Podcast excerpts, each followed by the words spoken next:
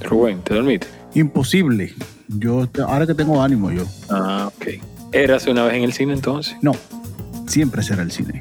Ah, siempre. Ya tú le quieres cambiar el nombre. Es un problema. Ya registramos un nombre. Eso cuesta dinero. No podemos estar registrando nombre a lo loco. Ya el mes que viene se estrena la película de tu amigo que lleva este nombre también. Érase una vez en Hollywood. El tipo habla español machucado, pero habla.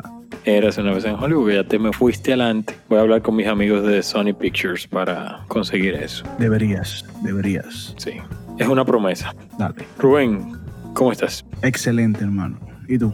Bueno, hoy tenemos en esta entrega de Eras una vez en el cine plato fuerte porque gracias a ti tenemos a una actriz de calibre internacional como invitada virtual del podcast, que ya verán más adelante. Hoy tuve la conversación con la actriz española Lola Dueñas y la directora Celia Rico.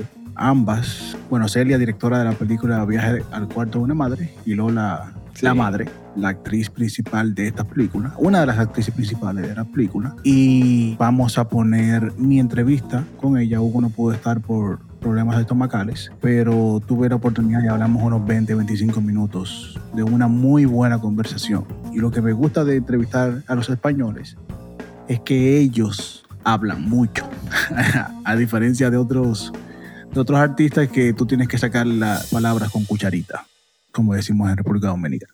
Así es, pero antes de entrar en materia con Viaje al cuarto de una madre y esa fabulosa entrevista que vamos a tener para todos nuestros escuchas amigos de Érase una vez en el cine, vamos a recomendar lo que ya es costumbre. Rubén estará recomendando algo de la televisión y yo voy a recomendar una película hoy de cine clásico que si no la han visto, hagan una parada técnica y busquen esta película en 1972 llamada Cabaret del director Bob Fosse. Sí, Cabaret tiene un- una larga trayectoria en el cine muy súper conocida. Se habla siempre entre los listados de las mejores películas de todos los tiempos. Pero yo tenía mucho tiempo que no veía Cabaret. Bueno, la primera vez que la vi, de verdad, creo que fue una película que me pasó por encima. Y cuando le di hace unos días una segunda oportunidad a Cabaret, me encontré con una película que de verdad todos los honores que se le dan lo merece. Una Lisa Minnelli en el papel central, fabulosa, Michael York, Helmut Grime y Joel Grey, que es uno de los actores principales de esta película, está fabuloso. Una película que se desarrolla toda durante la Alemania pre-nazi, justo en los albores del partido nazi tomar poder en Alemania y cómo con esta historia contada de un cabaret y esta actriz que es una performer en este cabaret, cómo el director te lleva en lo que fue ese proceso de cómo esa Alemania se fue transformando y cómo se dieron los hechos para que Hitler y sus secuaces posteriormente lograran lo que lograron. Me parece fabulosa, los números musicales muy bien llevados, Bob Fosse era un maestro de eso. Y en esencia la película pues trata temas muy diversos, desde políticos, sociales, la homosexualidad. Es una película de verdad que tiene muchas aristas y aborda mucho tema y lo hace de una manera brillante. O sea que las recomiendo encarecidamente. Hay una serie de televisión que cuenta mucho de la vida de Bob Fosse y cómo fue el desarrollo de esta película. El personaje de Bob Fosse lo hace Sam Rockwell. Si tú no lo has visto, Hugo, te lo recomiendo, es muy buena. Es de esta saga que están haciendo ahora. Se me va el nombre del creador, pero es el mismo que hizo Glee Ok, y American Horror Story, que hace dos años contó el Field, esta pelea entre Betty Davis y su hermana, ah, ok. y cómo discutían y cómo fue la filmación de Who's Afraid Virginia Woolf. Y están haciendo este tipo de, de historias de lo que pasa detrás de bastidores. Búscala, es muy interesante. Y siguiendo por series de televisión, mi recomendación es la serie de Netflix When They See Us, cuando nos ven. Es basada en la historia de The Central Park Five, aquellos cinco jóvenes de origen latino y afroamericano que fueron acusados de violar y casi matar a una mujer blanca dentro del Central Park en Nueva York, en Manhattan específicamente. Ella estaba corriendo, fue atacada y violada. Estos cinco muchachos que estaban ahí embromando la paciencia, corriendo, muchachos, siendo muchachos, fueron atrapados y fueron coartados para forzarlos a que confiesen que ellos lo hicieron. Y duraron entre 12 y 17 años en la cárcel. Todo eso se ve reflejado en la serie de televisión de una manera muy efectiva. Ava DuVernay, que es la directora, me gusta mucho su película Selma, donde también cuenta una historia real de la marcha que tuvo Martin Luther King hacia Selma, que es un pequeño pueblo en el sur norteamericano. En esta ocasión, Ava se mueve a Nueva York y cuenta esta historia de estos cinco jóvenes, también basándose mucho en el extraordinario documental de Central Park Five. Tiene, creo que fue en el 2011-2012 que se estrenó este documental de Ken Burns. Esa es mi recomendación para que vayan a verla. Y en Netflix, señores, van a pasar un muy buen rato. Son apenas cinco episodios, pero son cinco episodios que se sienten. Bueno, bueno, hasta yo la tengo en mi lista de pendientes. O sea que ahí tienen una recomendación que está al alcance de los dedos, porque no tienen que darle al botón de Netflix y ya. Si tienen Netflix, claro. Bueno, tú sabes que Netflix eh, es un pulpo. Netflix va a su paso arrollador hasta que Disney le ponga los frenos dentro de poco. No creo, yo pienso que ellos están preparados, porque también viene Apple Sí, con su plataforma, viene Paramount, como que Netflix está muy consciente de que viene competencia. Viene competencia y mira lo que pasó ahora con Adam Sandler. Esta peliculita de Adam Sandler ya tiene 30 millones y pico de gente que la vio.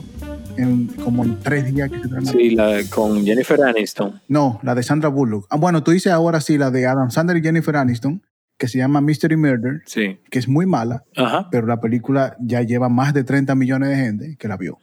Sí. Y eso pasó también con Bear Box de Sandra Bullock y series de televisión. Esa serie de televisión que te acabo de mencionar, ya la vio más de 25 millones de gente. Sí, eso es un muy buen tema para otro podcast y vamos a ver también si conseguimos a un, a un distribuidor de, de televisión para que nos aporte más en el tema Alguien de Netflix. de cómo ha cambiado la distribución cinematográfica Netflix y todas las, las plataformas de, de beauty. De verdad que sí, de video on demand.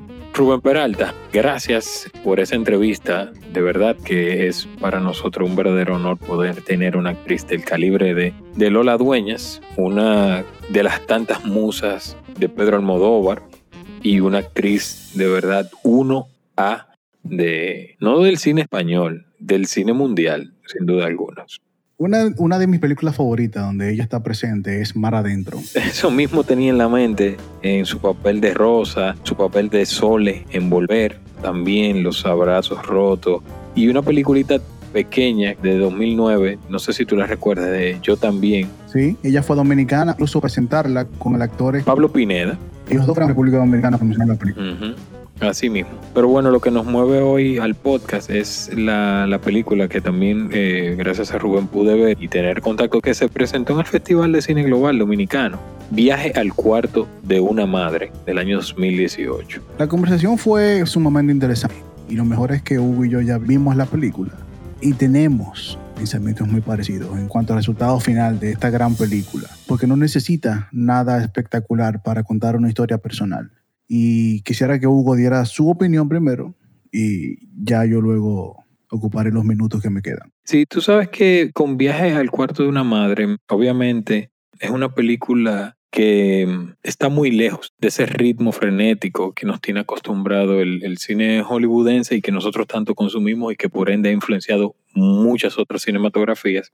La directora Celia Rico Clavelino pone en pantalla una historia muy simple, muy íntima, de una madre que tiene que enfrentar este síndrome eh, que se conoce como el síndrome del nido vacío, cuando su hija toma la decisión, que es Ana Castillo, la actriz que hace de Leonor, y la madre es Lola Dueñas, en el papel de estrella, toma la decisión de emigrar para trabajar fuera de España, del pueblito donde vive en España, e irse a Londres.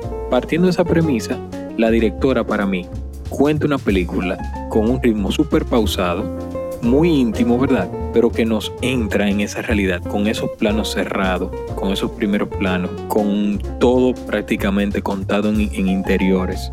Nos hace estar en ese cuarto, en esa vida de esa madre que no conoce más que estas cuatro paredes y de repente pierde algo esencial cuando ya, sin dar spoiler, anteriormente a la salida de la hija ha perdido otra parte de su vida. Entonces, como que con esos pequeños detalles que ella pinta, ese, ese pequeño incendio que vemos dentro de la casa y la mamá tratando de sofocarlo, son como analogías que hace de la vida misma que lleva este personaje de Lola Dueñas de estrella en la película. Y me parece, sí, que con poco ella hace mucho. Es una película que parece fácil, pero que de verdad puede resultar muy difícil porque para no caer en la monotonía, no caer en el aburrimiento con estas escenas donde se repiten tanto los escenarios y donde hay tan poco espacio para que la cámara baile de acá para allá, difícil contar una película así. Para mí ella lo, lo hace de una manera muy acertada. Lo que me gusta de la película es que desde que inicia te cuenta cómo estas dos mujeres están viendo televisión y como de la cercanía que tienen,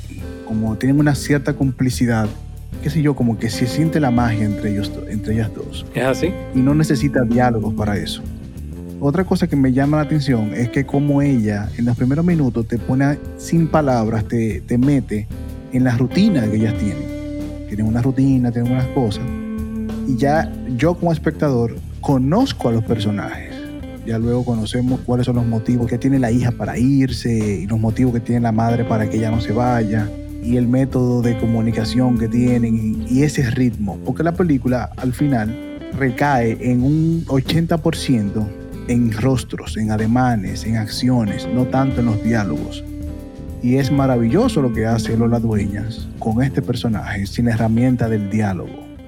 Y algo que yo comentaba con la directora es que, y Lola lo dice también, que ella no es madre. Y para ella, al no ser madre, crear este sentimiento de que algo le falta, de que está incompleta y esta sobreprotección que ella tenía con su hija y que ya no puede hacerlo porque tiene que aceptar que ella se fue, era difícil para ella como conectar con ese sentimiento porque ella nunca lo vivió y ella es hija única y no tiene hijos.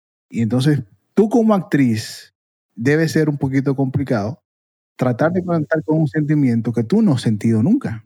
Y eso lo hace aún más maravilloso eh, la creación de su personaje. Más demandante, sí.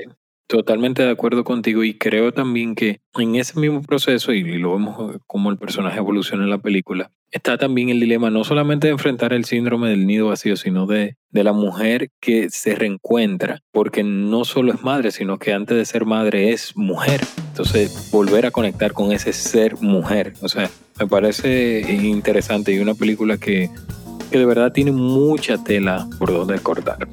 Es una película que Hugo y yo sí recomendamos. Sí. Y yo pienso que ya hay que dejar que las protagonistas hablen. Le vamos a dejar con la entrevista de Lola Dueñas y Celia Rico que tuve. Y ahí ya juzgarán su opinión y luego lo pueden conectar cuando vean la película, porque tienen que ver esta pequeña obra maestra, pequeñita, señores. Es una película de tres locaciones y pocos diálogos. Yo pienso que es la neta definición de lo que es lenguaje cinematográfico. No crean que, van a ver endgame, acciones así grandotas, todo eso, wow, no. Es una película pequeña, muy personal, y yo pienso que puede conectar con cada ser humano, porque todos tenemos madre, todos tenemos una relación así tan cercana con alguien, y de alguna forma te va a conectar con esa relación que tienes. Así mismo es. Pues lo dejamos con esta fabulosa entrevista y será hasta la próxima edición de Érase una vez en el cine. Hasta luego. Lola, ¿cómo estás? Hola, muy bien. ¿Y tú? ¿Qué tal? Excelente. ¿Cómo le fue ayer? Fue genial y precioso, porque no sabes lo emocionante que es venirte tan lejos y que el público sea tan cariñoso, tan acogedor. Les encantó la película, se quedaron luego a charlar con nosotras. Fue muy, muy, muy bonito.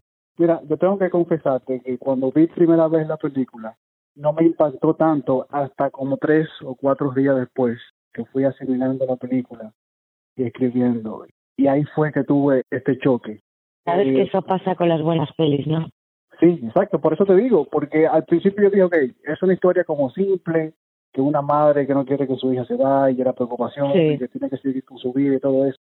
Sí. Pero es un proceso que es real y que cuando yo lo comentaba con varias personas, que sus hijos se han ido por X razón, es un proceso que ha sido así, doloroso en silencio.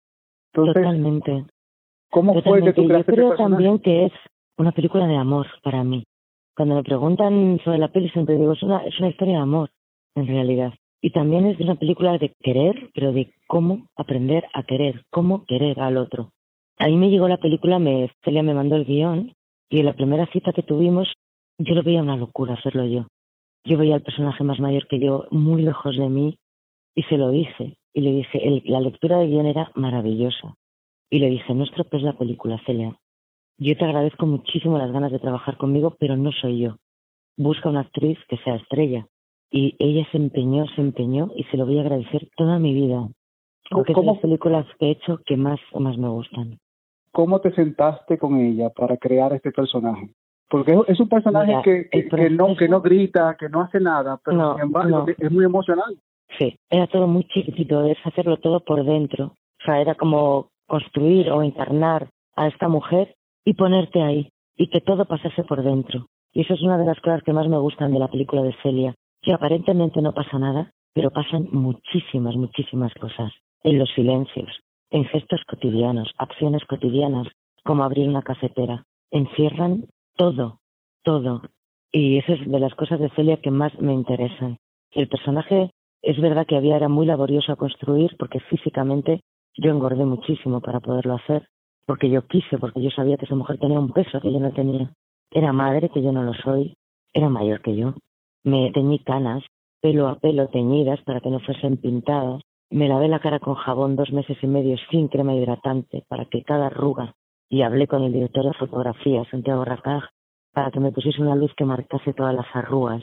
Y entre todos construí. Luego la madre de Celia me enseñó a coser, porque mi personaje es costurera en la película.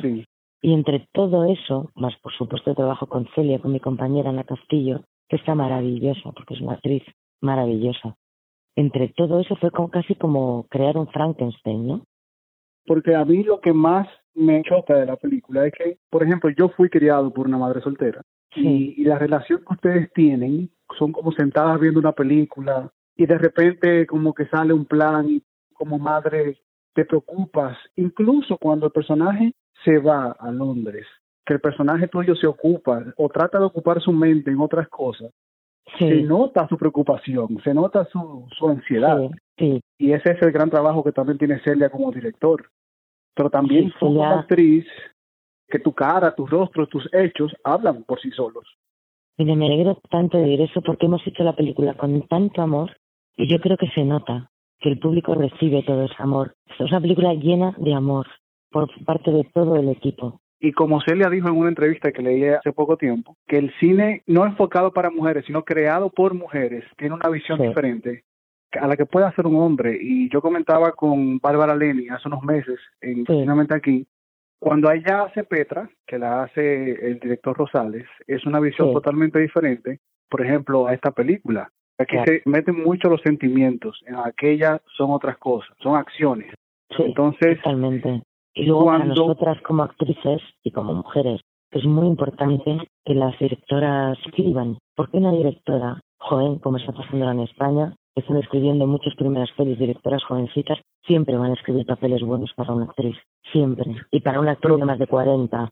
Porque la, la mujer gana con los años. Y eso es algo que a los ojos del hombre no, para los hombres pierden, pero una mujer en realidad gana. Y eso solo puede verlo los ojos de una mujer. Estoy de acuerdo. Tú has trabajado a todo nivel. Tú has trabajado con Almodóvar, has trabajado en películas que han ganado premios a la academia, que han ganado Oscars. ¿Qué diferencia hay cuando tú estás en un gran proyecto como, qué sé yo, Mar Adentro, que viajó por todo el mundo, a una película esta, muy personal, que llega a cines pequeños y que despierta tantas pasiones en el público? ¿Cómo es el sentimiento de trabajar en ambos proyectos y cómo es ese proceso evolutivo para ti como actriz? Pues mira, quizá la diferencia más clara sea lo práctico. Quiero decir, en lo práctico se traduce en dinero y el dinero se traduce en semanas de rodaje. Es decir, viaje al cuarto de una madre, pues si rodas con Almodóvar tienes 10 semanas de rodaje y en viaje al cuarto de una madre haces lo mismo en cuatro. Claro, esa es la diferencia fundamental, porque luego a Celia la han parido directora. Celia es una gran directora desde que la parieron, porque los buenos directores lo son desde que nacen. También pasa con los buenos actores. Y entonces luego la diferencia a la hora de trabajar es no hay, no hay, es el mismo amor, la misma dedicación. Esto es exactamente igual. Que de algún lado viene esta historia ya creándose desde que ella es joven. Y no dudo que tenga mucho de personal, de, tu personaje con su mamá. Sí, y estuve con su madre preparando la película. Porque claro, mi personaje es costurera y fue Gloria, su madre, que me enseñó a coser. Yo dos meses y medio antes yo estaba en el pueblo de Celia, que es un pueblo chiquitito que se llama Constantina, en Sevilla, aprendiendo a coser mañana y tarde con su madre, aprendiendo a coser y aprendiendo de madres, que yo no lo soy. Y a mí ver, ver la relación de Celia con su madre o con sus padres me ayudó muchísimo, me inspiró muchísimo la madre de Celia. Aparte de que era fundamental aprender de verdad a coser, porque son gestos que tú tienes que traducir y son gestos adquiridos de años, que yo tengo que solamente dos meses y medio para preparar y reproducir. Pero las costureras tienen gestos porque cosen desde que tienen 16 años. Son gestos de una vida que yo intento cazar y reproducir, pero para hacerlo bien tienes que aprender a coser. ¿Tú crees que una mujer es primero mujer y luego madre o primero madre y luego mujer luego que tú viviste tu experiencia en la película? Yo no soy madre y no te lo puedo decir. Yo siempre voy a defender que una mujer es una mujer. Es decir, mi madre, por ejemplo, es María y luego es mi madre. Pero mi madre ya era María antes de yo existir. Creo y me gusta pensar que la mujer primero es mujer. Y me está pasando mucho ahora que cumplo años y de repente hago de madre, que claro, hasta ahora no lo había hecho. Y me han preguntado a veces, oye, ¿no te importa ser de madre? Como si fuese algo peor que hacer una un personaje soltero, sin hijos. Es que es una pregunta que no llego a entender. Y yo siempre digo justo lo que estamos hablando. Es decir, es que a una madre le pasan muchísimas cosas y una madre, aparte de ser madre, es mujer. ¿Tú crees que la película hubiese sido diferente o de una perspectiva diferente si en vez de ser una madre es un padre soltero? ¿Qué tan diferente tú crees que hubiese sido la reacción, la relación con la hija? Porque yo conozco muchos padres solteros. Sí, yo también. Lo que pasa es que es verdad Igual que dicen, ¿no? Que los padres con las hijas, chicas, hay como un guiño especial. Es verdad que casi todas las mujeres tienen alguna historia con su madre. ¿Sabes? Eh, entre madre e hija, la relación es otra. No sabría explicarte justamente que yo creo que la peli de Celia está muy bien contado. Y fíjate, en España lo dijimos mucho y me, gusta decirlo aquí. A Celia a mí nos encantaba, y a Ana Castillo, la otra actriz, que al cine fuesen las madres con sus hijas y las hijas llevasen a sus madres a ver la película y que compartiesen la experiencia de ver esta película juntas. También pueden ir los padres, ¿sabes? Pero también queremos que vayan los padres. Pero para nosotras sería muy bonito que madres e hijas fuesen al cine juntas a ver viaje al cuarto de una madre. Hola, muchísimas gracias por tu tiempo. Este, es un privilegio. Gracias a ti, me ha encantado, ¿eh? Muchas soy, gracias. Soy fanático tuyo desde, desde hace mucho tiempo y qué lujazo hablar contigo.